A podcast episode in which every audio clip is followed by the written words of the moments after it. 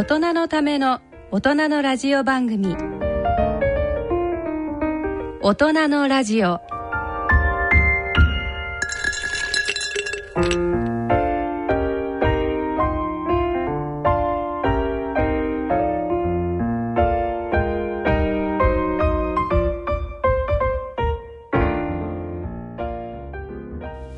皆さんご機嫌いかがですか？坪田和夫です。こんばんは西澤邦弘です。こんばんは久保田恵里です。この時間はご機嫌が人類を救うと題してお送りしています。大人のための大人のラジオ。第一土曜日のこの時間を進行いただきますのは慶應義塾大学医学部教授の坪田和夫さん。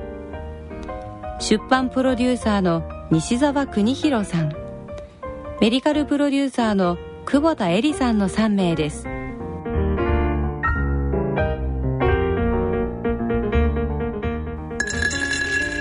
い、えー、8月に入ってもう夏も真っ盛りですが、ね毎日暑いですが。ね。本当ですえー先生方こんな1ヶ月どんな感じでしたでしょうか？かちょっと水の事故気になりますよねなんかトライアスロンであのドクターが2人亡くなっちゃったり いや一番かわいそうなのはあの感電うん。あの事故本当になんか見てると、ですね。あんなにあの水って電流が強く流れるあのメディアだったってのって意外とびっくりしちゃいますよね。それで死ぬというかまあ止まっちゃったりとかね。ね。筋肉が動かなくなっちゃって、うん。結局出れなくなっちゃったりとか、うん。もしあれが地上だったらそんなにうね、んそのまま死んじゃうとかないんでしょうけど。ね。この7月に快適な視力をのためにとそうですね。題した、あの安心レーシックネットワークの先生方に登場い。ただいたセミナーやりましたそうですね、あのたくさんの方に慶応大学の方にお集まりいただいて、はい。えーまあ、すごくいいディスカッションができました。本当ですね。その、まああのレーシックの話もしっかり聞けたし、ええ。その前にあのこう前私もね、うんちょっとやらせていただいたええ内藤レンズの話とか、ええ。ええ。あとコンタクトとかこうメガネの選び方とか非常にこう広く目のあのケアのことがねそうです知ねれてあのとても勉強になりました私も、うん。でこれあれですよね。日経さんであの後でええ。視聴者の方もはい。見ようと思ったら見れるんですよそうです。あの日経エールスにもその再録を載せますしあのまたおそらく日経ウーマンオンラインっていう方でもそれが読めるようになりますんであのぜひご覧いただければとね思いますけど。はいあのもしオンラインの方にあの記事が載りましたら、安心レーシックネットワークのサイトからリンクも貼ると思うので、あはい。そうこれあのもともとあの消費者庁が40%に不具合があるってこれ出したのはあのソーさんと 課長さんで、ね今回はセミナーにも来ていただいてね。えーセミナー来ていただいて。いやでも非常に真面目にね、あの患者リテラシー、ね。医療リテラシーの話をしてくださって、うんうんうん。いやむしろマスコミがねやっぱりああいうふうにしちゃったのがよくないんじゃないかなそうなんです。あの本当にお恥ずかしい話ですね、あの日本のマスコミっていうのはあの結構サイエンスの部分のリテラシーがおおむね低い、それからなんかやっぱりなセンセーショナルに売れた方がいいと思ってさ、ね。ネタがね。ね。だからちゃんとした情報を伝えてないなと思って。そうなんですよ、うん。でも今回あの彼女来てくれてちゃんとそこら辺のところをね、うん。あのフェアに話してくれたので、うんうんうんえ少しレーシックのの危険だっていう誤解もね解けたんじゃないかと思って。うん。まあ、それもおそらくあのそういうことかっていうのも分かったでしょうしあのまたこう消費者としてね結局その我々メディアの報道も含めてちゃんとそのまんま信じるんじゃなくて、えあのやはり何かおかしいぞってところをねちゃんとチェックしなきゃいけないっていうのをねねあの実際ね前ねあのあったんですけどあるあのこうアレルギーの薬、えでその、まあ、あるある程度安心だっていうんであのお子さんたちがあよく使ってる薬なんですけど、それをあの5年間アメリカで使った後であの皮膚がんとかがあの起こったっていう報道があったんですよ、でそれをそのままある新聞がトップで流したんです、ええうん。でもう何の文本が何も書いてなかったんですけど、ええ普通の元気な子供がその皮膚がんになる率と全く変わらなかったんですよ。でも新聞記者は知ってか知らずか、その何人がな何年間でがんってそういう見出しにしたんですそしたらもうそれ使ってたお母さんたちからじゃんじゃん電話がだから結局やはりそのそういう患者さんってすごくそのまあ、おっかなびっくりお薬使ってるわけだから、うん、やっぱそれがそのもし被害が出てたとしたらそれがあの本当にその薬の被害なのかね、うん、そういうのも含めてしっかりと報道しないと今回のレーシックみたいなね、うん、あのちゃんとしたところでやってる人にそんな被害が出てないのに、とかあとねその、まあ、ちょっとこう手術だってドライアイになってるのがあのそれがどどれだけのレベルの苦情なのかっていうのをちゃんとこうレベル感を持ってあの僕たちも報道しなきゃいけないし本当です、ね、あのいうみんな視聴者の方々にもねあのなんかおかしいね今の報道って。いやあのはっきり言って今、まあ、あえてここでは申しませんがその政治的なこととかも含めてねなんだかわけわかんない報道いっぱいあるんで。気をつけていただきましょう。え、まあ、ある意味であの発信側もあの受け手側もちゃんと気をつけなきゃいけない、ね、まあ、でも昔に比べればやっぱりネットがあるので、うん、その違った情報源にも接しやすいから、ね、ちゃんと一切あれば裏を取ったりとか探せますよね。なんか結構これって本当ですかって書くと、うん、いろんな人が書き込んであこのアンサー丸みたいなのもあるじゃないですかそういうサイトもね。うん、でもそのサイトはまたなんか信憑性がどうだろうっていうところもありますが。確かに、ね、なかなかそういったネットのリテラシーも大変なものもありますが、うんうん、ですよね、はい、ということで、はい、はい、今月はどんな月になりますでしょうか、ね、まだまだ暑さも続きそうですが、はい、元気にいきたいと思いますね、はい、はい、では進めてまいります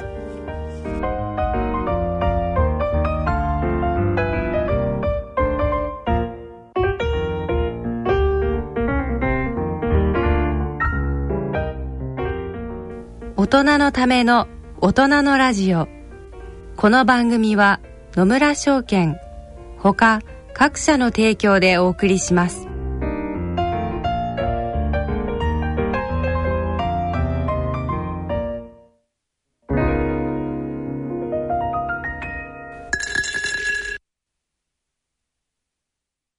野村。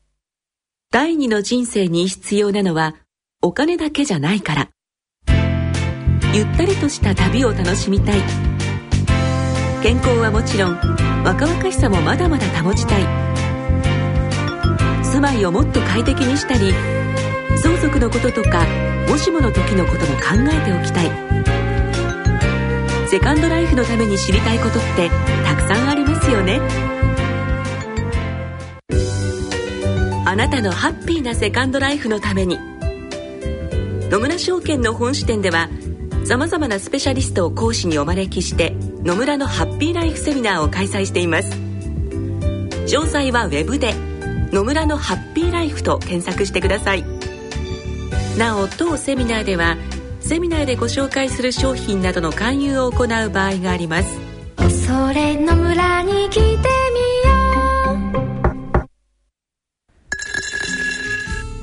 う。大人のための大人のラジオ健康医学のコーナーです。ここからのこのコーナーでは坪田和夫さんに医学の話題についてお話しいただきます。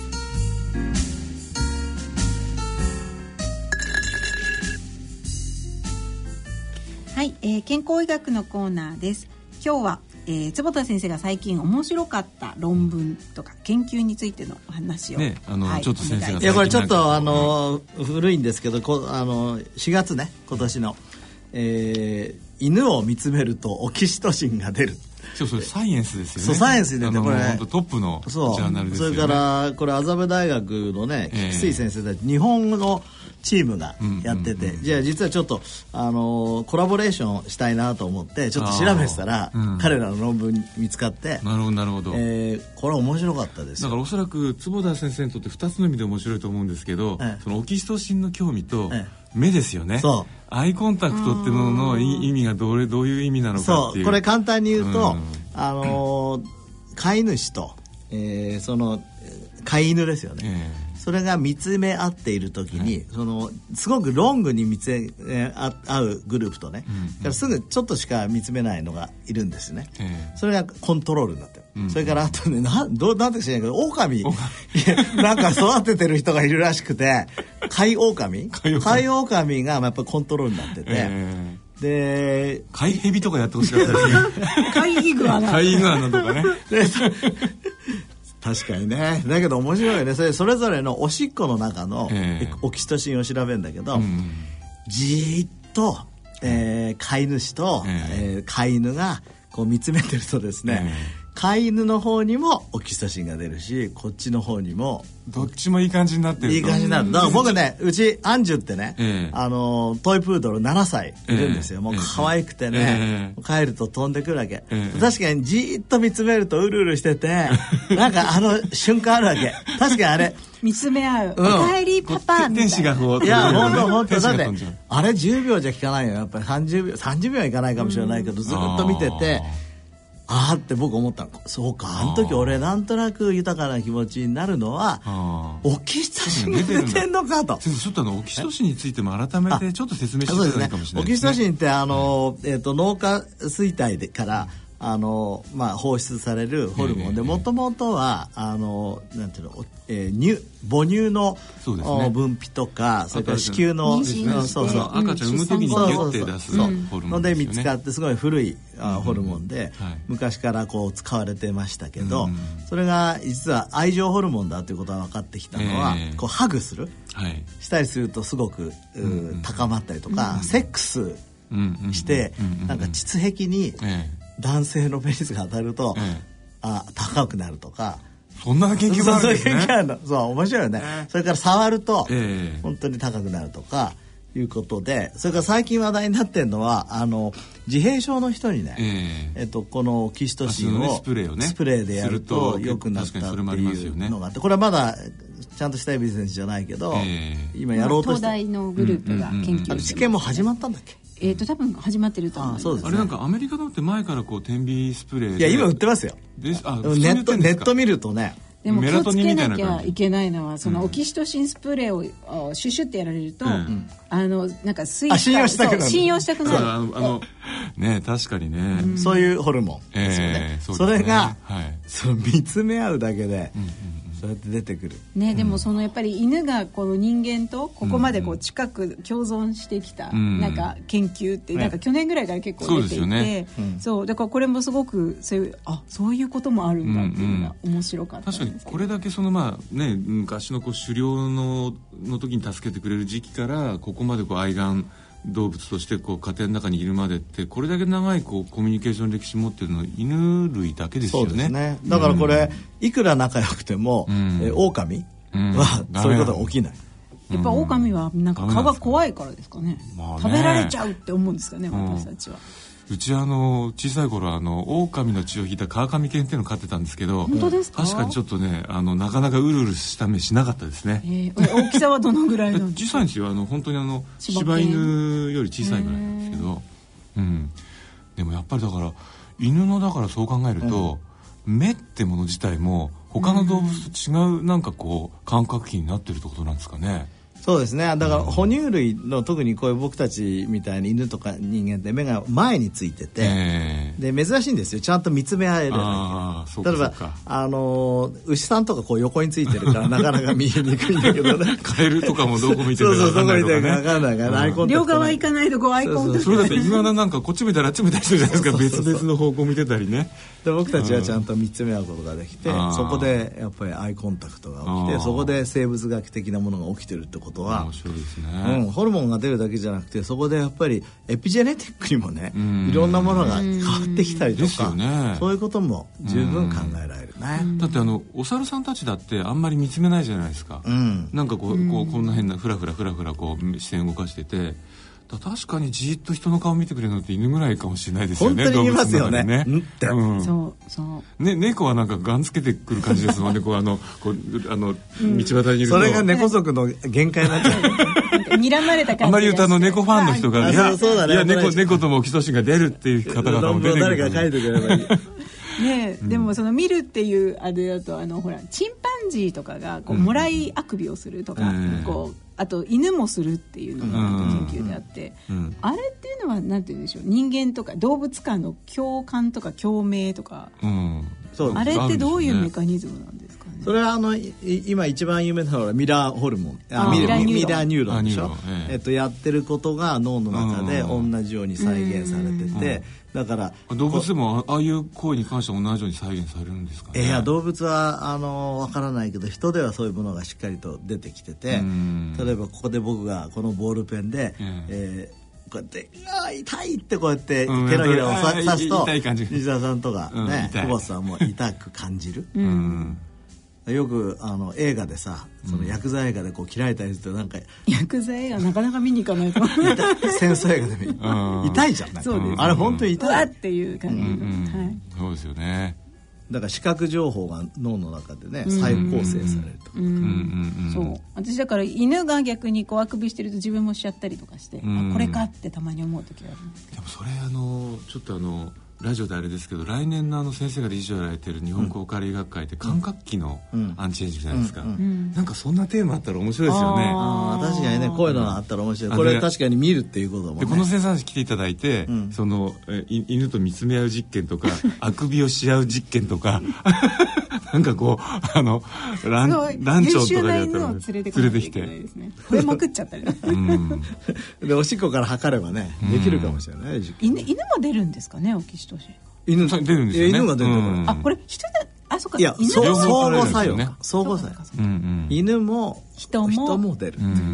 それからえーと、スプレーをオキシトシンのスプレーを、うん、えー、犬にやってあげると,、えーと、今度見つめ合う時間も長くなる。へうちの犬にやってみようかしら、うん、そうするとそれをそれでそれによって飼い主がずっと見つめてるから飼い主のオキシトシンも上がると、うん、でこれそうフィギュア2でね証明してるの。はだから、犬のオキシトシンレベルが上がると人のオキシトシンレベルが上がるってこと相乗効果でいい、うん、そう見つめるということを介して、うんうん、よく考えてみるとすごい面白いことなんだよ、ね、だって全然犬と人間関係ないのに、ね、犬のホルモンが上がったら人間のホルモンが上がるんだもん、うん。ね、すごいことですよね、うん、やっぱこのそう考えると本当にこう進化のプロセスの中で、うん、まあ、ちょっと違うあたりにいるのに、うん、あのそれだけこう相似性があるっていうかなんかこう、共共共感性があるって、なんかちょっと突っ込みたいところですよね、ね、だからなんか去年かなんかだったと思うんですけど、うん、なんかハーバード大学で赤ちゃんの脳、うん、赤ちゃんとお母さんみたいな研究をしてる先生が、うん、えっ、ー、となんだっけ赤ちゃんを見ている時とその犬を見ている時、うん、でファンクショナル MRI がどう動くかっていう研究をして、うん、そしたら同じようなこう愛情を感じるみたいなところが活性化して、うん、それは赤ちゃんにも犬にも同様に起きたんですって、だから、まあ、同じように、そうですよね、このオキシトシンのサーキュートっていうのは人間ではね、赤ちゃんとお母さんの間にあることはもう分かってるからそ,、れが犬にもあるっていうことなので。だからあのー、結局赤ちゃんのってあのー着床してから最初の1000日で相当こういろんな遺伝子変わるみたいですけど仮にこうなんかあのちょっとあまりいい生まれ方しなくても、うん、その結局先生方がおすすめになるのはあのベタいつもこう、ええ、抱っこして見つめて、ベロベロ舐めたり、それで相当回復するって言いますもんね。だからやっぱおそらくそのオキシトシンが出てきてなんかこういろんなとこをこうもしかして遺伝子的なスイッチも変える力持ってるんですかね？そういうのもありましたよね、なんかですよ自自閉症マウスでしたっけ、うなんか舐めたりするとそうそう。あのブレイブマウス、そうそうブレイブマウス、まああのそう触ることによってエピジェネティック遺伝子の発現が、はいはいはい、でも今あの西澤さんが言ったけど本当に最初のね着床してからの状況が非常に重要でうんね、最近ほらやっぱり栄養状態が悪い人が女性が増えてる、はい、ちょっと僕そこ気になるんだけど。あのこの間6月にあのこれどなたもお読みいただけるんでもしよかったら読んでいただきたいんですけど日経新聞のインターネット版に「痩せのリスク」っていうあの原稿書いたんです。であの今おそらく日本ってですね若い女性の痩せ率があの普通の先進国の中で一番高いんですよね。そうですね。韓国と日本がもう10%ぐらいあって、うん、でもっとびっくりするのはあの丸の内の OL さんたちの健康状態を調べてる、あのチームがあるんですよ。そうするとね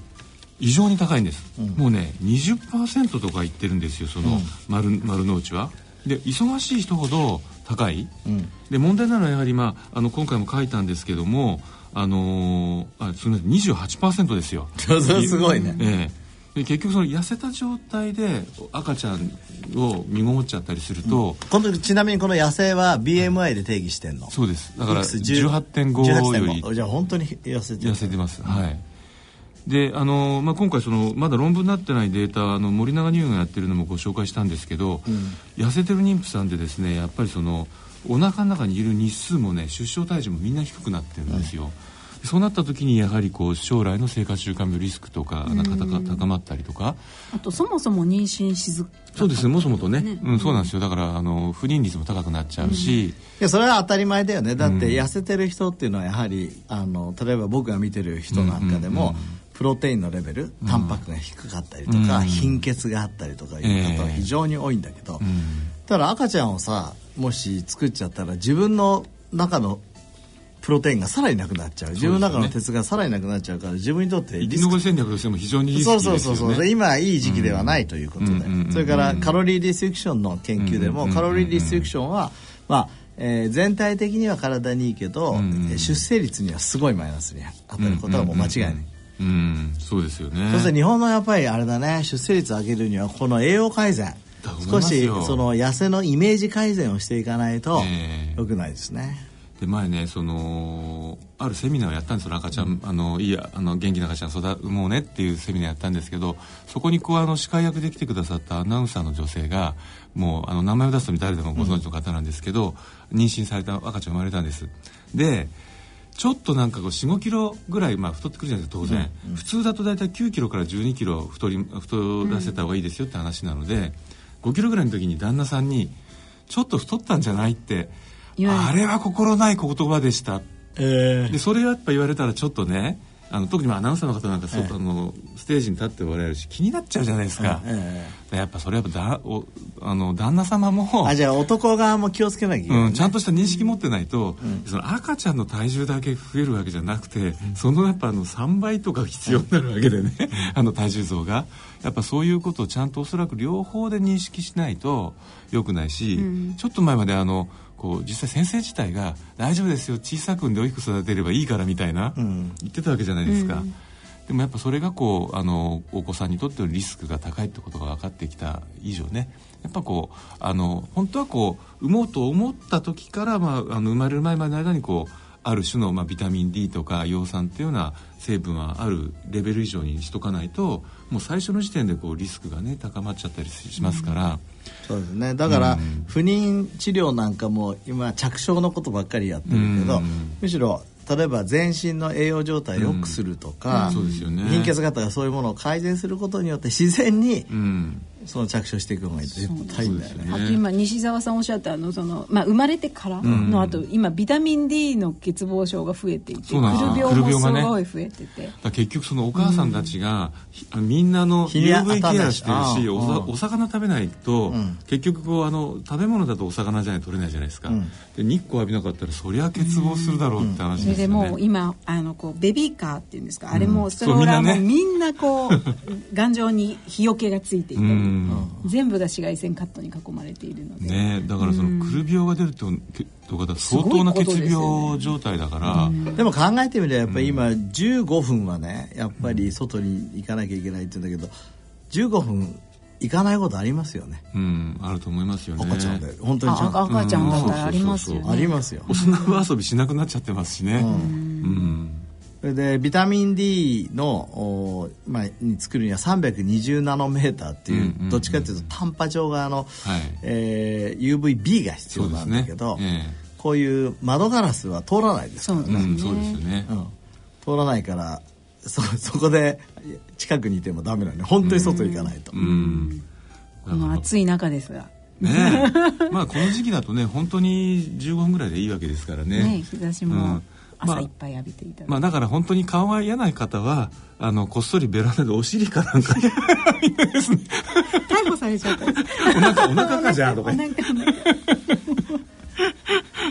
やでも本当だからそういう意味で言うとまだまだ先生あれですよね。その栄養的なこともまだまだこうカロリーの話とかね。で結構こういろんなこう栄養相談も、まあ、それがメインになったりするじゃないですか、やっぱこうビタミン D とか個別のこう栄養素ともっとこうみんながこう理解して。そうです。これもリテラシーの問題でえーでね、栄養リテラシーはこれから必要ですよね、きっとね、えー、本当に、うん。あの僕自身もねちょっと反省してるんだけど、えー、やっぱり、えー、十数年前、うん、あのずっと貧血あって、えー、で結構ほっといたんだけど、うん、最近やっぱりあの栄養療法ってね、僕の尊敬する金子先生先生がいるんで、金子先生のご指導のもとにいろいろやってね、うん、えー、鉄僕鉄取ってるんですよだって、うんうん、鉄分取って。ね、普通あの意外とあのアンチエイジングやられてる先生方、鉄は錆びる元だって言って取らなかったりする方も、ね、そう僕も最初は低くていいんだと思ってたけど、えーえー貧血治んないし、うん。それからプロテインも低かったんだけどそれちゃんと取るようになったら、全部改善したもんね、ああだからやっぱなんかこうあの生半可な知識で判断しちゃいけないってことですよね。自分の体とちゃんと照らし合わせて、うん、取ったり取らなかったりしないとそう。そう。でその尊敬する金子先生ってね80なのにね、もう肌ツルツル。へもう本当にツルツルなの。それでこうやって手をえーと坪先生ちょっと握手しましょうってこうやって、まるで赤ちゃんの手みたいなふわふわしてでもそれなんかすごい重要らしいですね。こう手が柔らかいってすごく重要なんですよね。すごい手柔らかいの。うん。触った時あとね僕なんかちょっとこうあの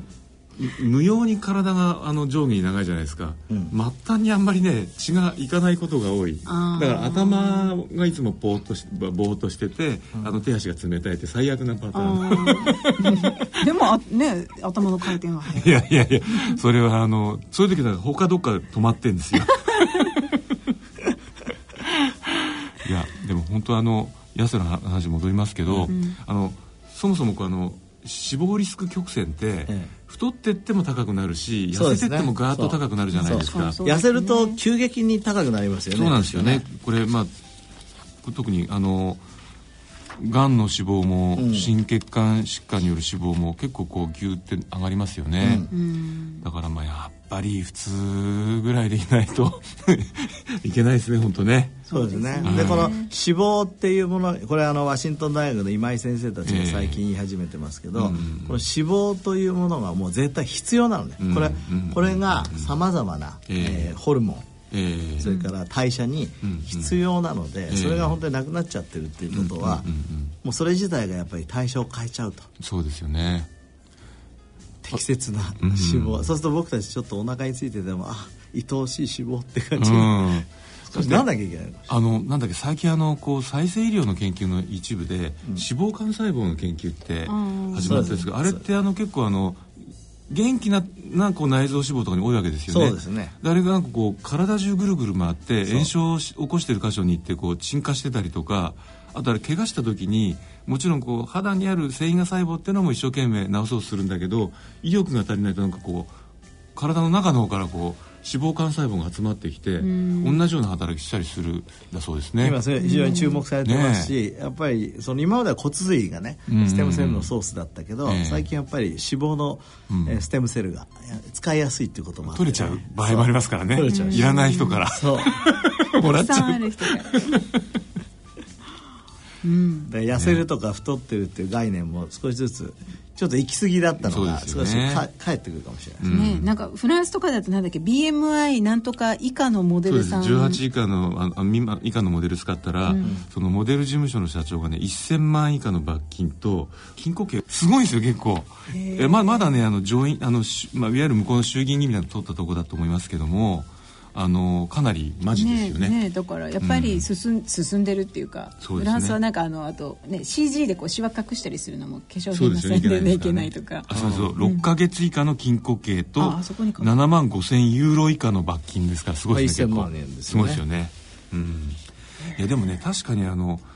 こう体制名画に出てくるあの女性のあのヌードとかって痩せっぽっちなあの女性のヌード描い描いてきた画家なんて誰一人いないわけじゃないですか、あそうのですね。ギリシャロマン派とか。ギリシャローマの時代からね、あのルノワールまで、もうほんのごくここのとこですよね。あの写真の世界が出てきてこうツイギーさんぐらいからですよねあのミニスカートの。そう。なんか、うん。あすげえ痩せてて可愛いみたいな、うん。でもこれさ健康し健康的に良くないメッセージっていうことでそういうふうにしたらさ、え。じゃあ肥満の人も使っちゃいけないとこなの？そうってかおいやそこえには今そもそも使わないじゃないですか。使ってないじゃないですか。あの今スラーッと。服着せられないってあるのかもしれない。よくわかんないけど。あの、うんこう女性誌の。差別にはなんないのかね、ですよね。確かにね。そう考えるとね、うん、どうなんだ？なるほどさすが先生。いやいや先生っていうかそれどうなのかなっていうのはちょっと。うん。そうですよね。逆差別みたいな感じですよね。そうそう。確かにねまあだから喫煙しているシーンを入れたら禁止ですとか、なんかそういう感じのこう痩せすぎっていうことがもう病気なので、ん。それをこう大衆にそれがあたかもかっこいいようにまあ、モデルっていうところでうん。別にモデル以外だったらいいのかもしれないけどね。それはそうですよね、うん。いやでもね本当に僕なんかその日経ヘルスって雑誌なんでダイエット特集やるんですけどこれからその BMI18 以下の人はあの読まないでくださいっていうですね正し書きを入れなきゃいけないじゃないかダイエット特集とか？そうたあのあのタブーって書いて 近畿って書いてね、うん、モデルさんもちょっと少しね。ぽっちゃりめで、お願いします。ね。先生ちなみに、ええ、その栄養不足になった時に、え、目には何が起きるんですか？えーと、一番有名なのはビタミン A の不足で鳥目って言ってね夜なんとなく見にくくなる。でこれあの今まではね日本ってあんまりなかったんだけど最近やっぱあるのよ。あ、うん、それからビタミン A のひどいのになるとドライアイになるああこれも。鳥目でドライアイとか言って相当辛いですね。相当辛い。そう、それからまあえっと、今ビタミン A、C、E とかが足りないと、うん、まあ、カレー黄斑変性のリスクが高いとか、えー、あと野菜に入ってるルテインが足りないと、やっぱりカレー黄斑変性が高いとか、あのそれから EPA、DHA って魚のあ,、はい、あれも油がないと、こうカレー黄斑変性それからドライアイ。それ涙の量も減るってことですよね。そういうようなデータが今出てきてますね。ということはさっきの話でこう目を見つめ合ったらこう目がうるうるしてオキシトシンがこう出るのに、うん、あのドライアイで あのなんかこう栄養不足っぽい目だと見つめ合ってもオキシトシンも出ないと。うん、なんか盛り上がらない、ね、盛り上がらないね。確かにうるうるしてなかったらね、うん、パサパサした見見たうちの犬のアンジュちゃんの目を見てもねオキシトシン出ない。かもね夜で見えないやつそうそうそう。それも充血かなんかしてたらね目が赤いじゃないって。いやでも本当にあれですねこう同じ方向を同じような視界感を持ってるっていうのもすごい重要なことなんですね。いや本当にこれは面白い、はい、オキシトシンの論文でした。はい、ね、ということで、はい、本日の、えー、健康科学のコーナーオキシトシンからいろいろな話題。痩せのリスクまで、はい、はい、お送りいたしました。はい。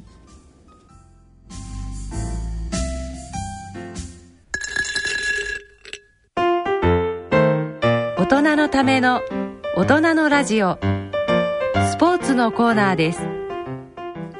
はい、えー、続いてはスポーツのコーナーです。今日は坪田先生の腰痛とスポーツ。についてお送り本当はねあの、夏のスポーツの話にしようかって言ってたわけですけど、うん、坪田先生そもそもずっとあのランニングをされたり、夏ねあとヨットをされたり、かなりこうタフなスポーツ生活を送ってこられてで、まあ、その辺りの注意点って思ったんですけどそう思ったら先生最近腰の具合があまり良くなくて。でもね考えてみれば、ヨットがいけなかったああ同じこう、まま、姿勢とかこうここにこうガーッとこうそう学生時代からやってる多分悪くて、えー、去年あの国際選手権を行こうと思って、はい。えー、練習始めてから悪化したから。なんか過酷な練習だと伺いましたもんね、うん、え2日間とか海の上でずっとやって中腰でなんかこう、うん、そうなんですよ。だからヨットマンみんな腰悪いもんね。なるほどなるほど。それどういう動きがあれなんですか？ヨットの上だと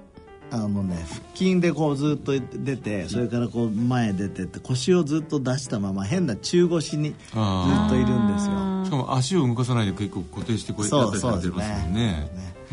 それがそれで悪化し、えー、えー、ジョギング今できなくて本当悲しい、うん、なんか走ってる人見るとあ羨ましいな。みんな皆さんもしあのリスナーの人で走ってる人がいたら本当に羨ましいですよ。幸せだと思ってください、なんかでもあのねひ膝とかこう関節の痛みとか腰痛ある人はでもやっぱりやっぱり注意しないといけないですね、ね、まあ、あともちろんね暑い時期だから、うん、やはりちゃんと本当に水分補給しっかりしないとまずいですよね、そうですね、えー、で今だから水泳を主にやってて、はい、なるべくこうクロールとなんかねバタフライはダメだって言われてるんでクロール。腰が。そうそう。でも先生バタフライもできになるんですか？できる。できるんだけど今だけやってないの、えー、もうぎっくりしちゃったら嫌だなと思って。やっぱり平泳ぎとか楽ですか？それともクロールは楽ですか？平泳ぎもダメなのなんかこうああそう結構腰沈みますよね。そうなの、うん、そうかそうか。あのそれで交互に来るのがいいと。なるほどなるほど。それから最近ちょっとあの明るい兆しが見えてきたのは、えー、あのムーンウォーカーって言って、えー、ジョギングじゃなくてこうなんていうんですかねこうああぐるぐるこうあのちょっと深くペダルと手がついてそうそうそうそうそう。あれは痛くない、ああちょっとしたクライムマシン系みたいなやつですよね。まあ大丈夫、うん、それどうしてかっていうのうちの弟が整形外科医なんですね、えー、でずっとちょっとこの間あの温泉にね弟ファミリーと遊びに行った時にずっと温泉の中で教えてもらったんだけど少しだからこう猫背みたいになってると楽だ。ああ妙にこう張ったそうそう。だからこう立ってるとか、うん、それから走ってる時ってこうなんて反るじゃないですか。そうですね。それ辛いわけ。これ座ってたりとか、えー、そういうちょっとムーンウォーカーみたいだと、うんうんうん、後ろが少し開くのね。だから楽っていうことが分かって。それじゃやっぱりそういうあのよくねあのこう、いや本当にあの痛い一番のこう急性期が過ぎたら、運動した方がいいとか、あちゃんとやっぱこう、なるべく普通の生活した方がいいとか言うじゃないですか、でもやっぱり腰なんかはそんなにこうじゃあ頑張って背筋伸ばすぞってやらなくてもだって伸ばしたら痛いんだ 現実的な問題そうそうそうそう、うん、そう。あのー、なんかねえっ、ー、と よくさ ほら姿勢が悪いからって言われるけど姿勢悪いとこじゃないのはっきり言って。痛いんだもんだって。姿勢悪くてもいいの痛くなければってそういうレベルなの僕って今。今だからあの坪田先生のご講演会のの会場運営としてはですね、スタッフから聞いたんですけど、あのこう先生が話す、えー、こうポディアム演台があるんですけど、そこの下にこうちっちゃいなんて言うんでしょう。踏み台？踏み台が置いてあって、えー、あ高さがじゃちょうどいい高さになって。そのそこに片足をかけられて。そう。そう。だからちょっとこういうふうに上がどっちかが上がってると楽、えー、だから多分あのリスナーの人でも腰痛そんなひどい人は少ないと思いますけど、うん今日はじゃあ先生それで写真を撮りましょう、じゃあこれで写真撮り じゃあそれでこう踏みあの足を変えたりしてそうそうこうやって変えたりしてると。あそれはどちらでも大丈夫なんですか？あだからお同じ姿勢をずっとやってるのもよくない。あだからそれで今だから一番辛いのは、まあ、ジョギングできないそれ悲しい、うん、えー、講演会1時間とか立ってる時辛いから、こうこういうふうに足を交互にやる、うん、それからその時はもう痛み止めの薬飲まないといけないから飲む。それからあの立食のさパーティーとか いつまでも挨拶してる人とかいますもんね。もう本当やめてほしいよっていう感じで もう立食のパーティー本当にダメ。ちなみにこの間ねあのセデンタリーが長いのもまずいけど、うん、一日中あの立ちんぼみたいな仕事やってるやつも同じように危ないっていうあの研究が出てたんですよやっぱり先生おっしゃる通りこうあるところにだけ負荷がかかっててあのやっぱりそれって体全体のこういろんな流れが良くないっていうのがありましたね。そうですね。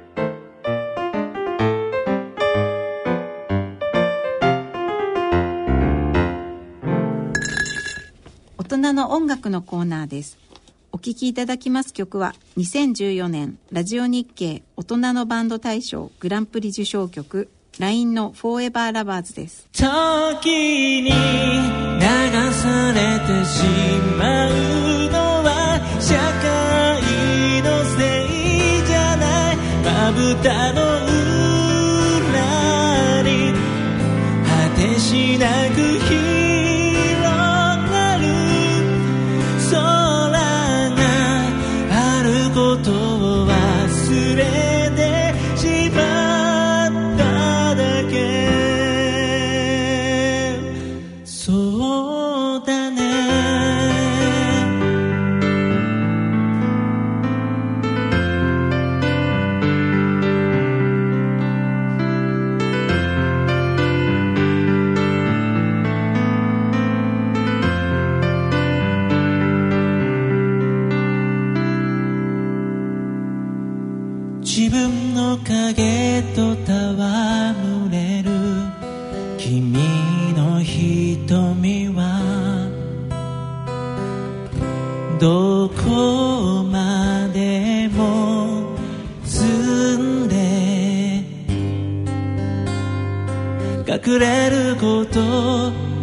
きなかっ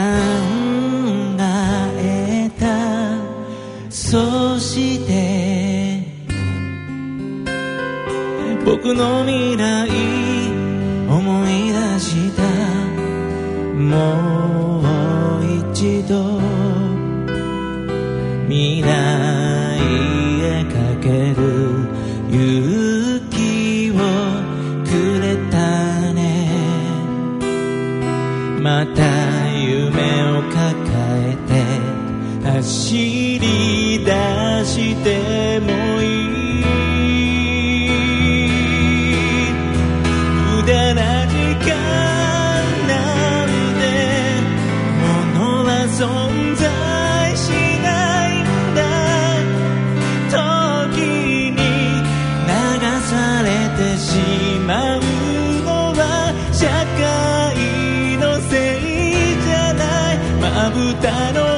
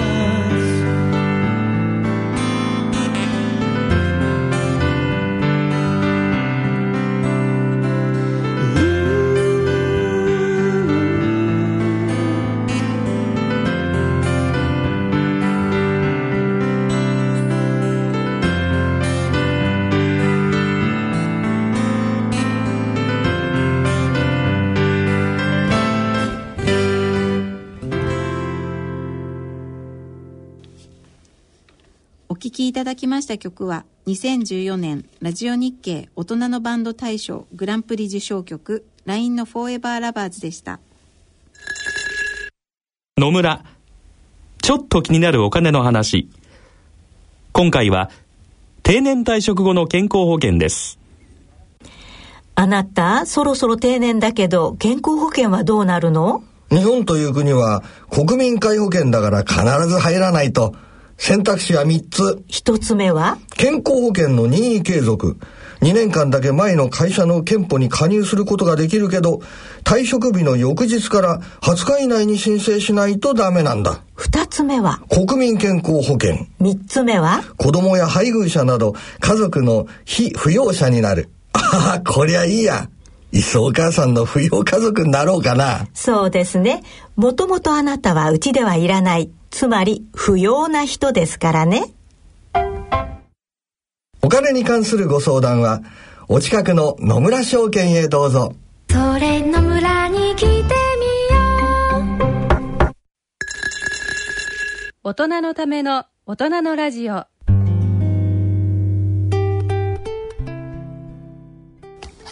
い、えー、今晩の大人のラジオはいかがでしたでしょうか？はいねあのー最初犬犬と目を見つめ合って オキシトシンごシリーズ。機嫌になる、うん。まあ、でも先生あれですね。おそらくオキシトシンって、アンチエイジングホルモンつまり長寿に関わるホルモンの一つって考えていいですよね、そうですおそらくね。そういう面だよね。実際なんかさっきから俺おきなんか西田さんの目を見つめてる自分が怖い。いや俺なんかちょっとうるうるしてる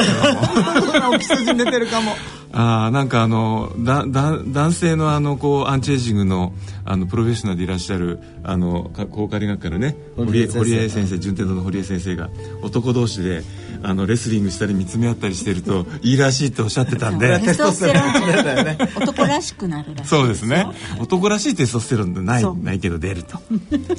あそうだ。あの一応ちょっとあのご案内なんですけどあの今日お話ししたそのお痩せて、えまあ、赤ちゃんを産んだりするのは危ないよというのも含めてあのちょうどあのこれから8月にですねあの最新のそういうこうあの出産科学とかに関する先生方の学会がありましてそれの成果をあの一般の皆さんにお伝えするようなですねセミナーを、えー9月21日にあの早稲田大学の国際会議場でやります。でそのあのご案内もすぐ始まるんですけど、えーおそらく日経ウーマンオンラインのホームページのどっかにあので出ると思いますんであのもしよろしければねごご関心ある方はあの無料ですんで、はい。い、らしてください。ぜひぜひ。あ西澤さんももちろん。僕はまあその司会みたいなのやってますんで、よぜひ、はい。あのご覧になってください。ろしくお願いします。はい、ええー、番組では疑問質問ご意見ご感想をお待ちしております、えー、郵便の方は郵便番号105-8565ラジオ日経大人のラジオ係まで。その他大人のラジオの番組ホームページからも投稿できますさてこの後の大人のラジオは大人の音楽をお送りいたします。2014年大人のバンド大賞の入賞曲を紹介してまいります。ということで本日もお時間でございます、はい、いつも早いですね。始まる時にはテーマも決まってないのになんかあっという間に終わってしまう。どうしたことでしょうっていう。いやここに来ることではもう岸俊が出るこうあのなんかずっと二人で見つめ合ってる感じなので今日ねあの久保田さんちょっと遅れていらしたんでね。その間あのずっと坪田先生の見つめ合っていろんなあの世間話をねしてたんですよね。はい愛が生まれた感じでございます。はい。ではそろそろ、えー、お時間です。私は、えー、久保田恵里でした。私は西田邦弘です。はい。私は坪田和夫でございました。ありがとうございました、はい、という3人ではい。お送りしました。はい、次回私たちの放送は、えーと、来月9月6日となります。それでは次回放送まで。さようなら。さようなら